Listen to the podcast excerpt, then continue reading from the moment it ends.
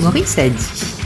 On dit aux enfants qu'il faut, qui sont à l'école, hein, qu'il faut faire la grève. Donc c'est la grève de l'apprentissage. Quand tu fais la grève de l'apprentissage, c'est-à-dire que tu ne vas pas pour apprendre, ben il y a des choses que tu n'apprends pas donc. Donc après des choses que tu ne sais pas. C'est la grève pour les lycéens, les étudiants, c'est ça en fait. C'est un moment pendant lequel ils disent au reste de la société, puisque je sais pas quoi, on n'est pas d'accord avec une mesure qui a été prise, nous on a décidé de ne pas apprendre. Donc ils ne sauront pas.